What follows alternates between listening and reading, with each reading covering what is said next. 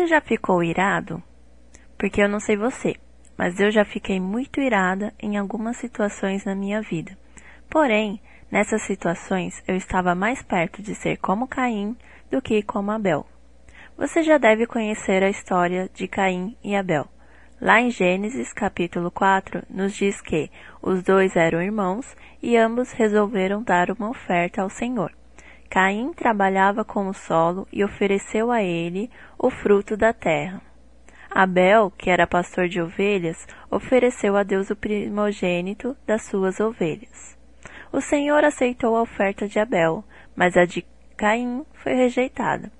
A partir do versículo 5 podemos ler: Irou-se Caim fortemente e descaiu-lhe o semblante. E o Senhor disse a Caim: Por que tiraste? E por que descaiu o teu semblante? Se bem fizeres, não é certo que serás aceito, e se não fizeres bem, o pecado jaz à porta, e sobre ti será o seu desejo, mas sobre eles deve dominar. Pessoas e situações podem nos levar a ficarmos irados. Mas já reparou que muitas vezes a nossa ira está mais ligada aos nossos desejos que foram rejeitados? Queremos porque queremos algo e aquilo não acontece como desejávamos. Então ficamos irados. Alguém fala o que não queríamos ouvir? Ficamos irados. Alguém faz algo que não queríamos que fizesse? Ficamos irados. Alguém pede algo que não estamos muito afim de fazer? Ficamos irados. E essa ira não é porque somos injustiçados. Essa ira é porque não queremos fazer o bem, não desejamos o que é correto. Não queremos negar a nossa carne, e ela é perigosa porque pode nos levar a pecar gravemente. Foi isso que Caim fez. Ele ficou tão irado que pecou a ponto de matar o seu irmão. Podemos até pensar, eu até fico irado, porém nunca matei ninguém. Será?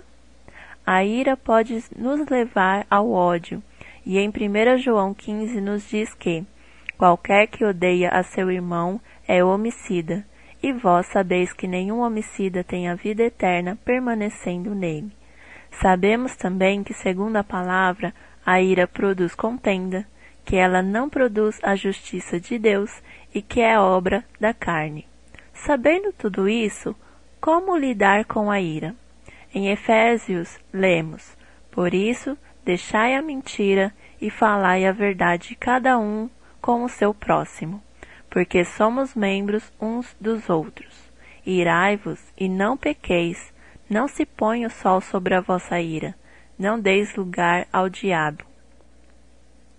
Não podemos deixar com que os pensamentos da ira continuem martelando em nossa cabeça, assim como também não podemos dizer que está tudo bem quando não está. Se a nossa ira é contra um irmão, Precisamos lembrar do perdão e da reconciliação. Muitas vezes a outra pessoa fez algo sem a intenção de nos ferir. Por isso, a importância de poder conversar com essa pessoa para esclarecer a situação. E se a nossa ira for contra Deus? Seja verdadeiro com o Pai. Porém, lembre-se que Ele é Deus e sabe o que é melhor para nós. O melhor que podemos fazer é obedecer mesmo que a gente não queira. Hoje, se você tem vivido debaixo dessa ira ou das consequências do pecado que veio após você ficar irado, arrependa-se e volte-se para Deus. Ele não nos rejeita. Jesus pagou um alto preço para que pudéssemos ter acesso ao Pai. Ainda há tempo e esperança para nós.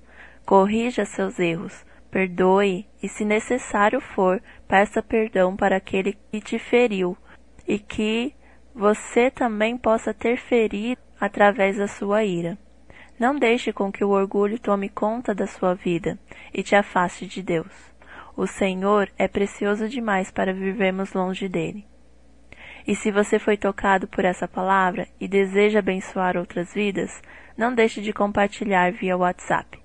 Acesse também nossas redes sociais. No Instagram é arroba palavradodia.app, Facebook Palavra do Dia app e o nosso site www.aplicativopalavradodia.com. Fique com Deus e até mais.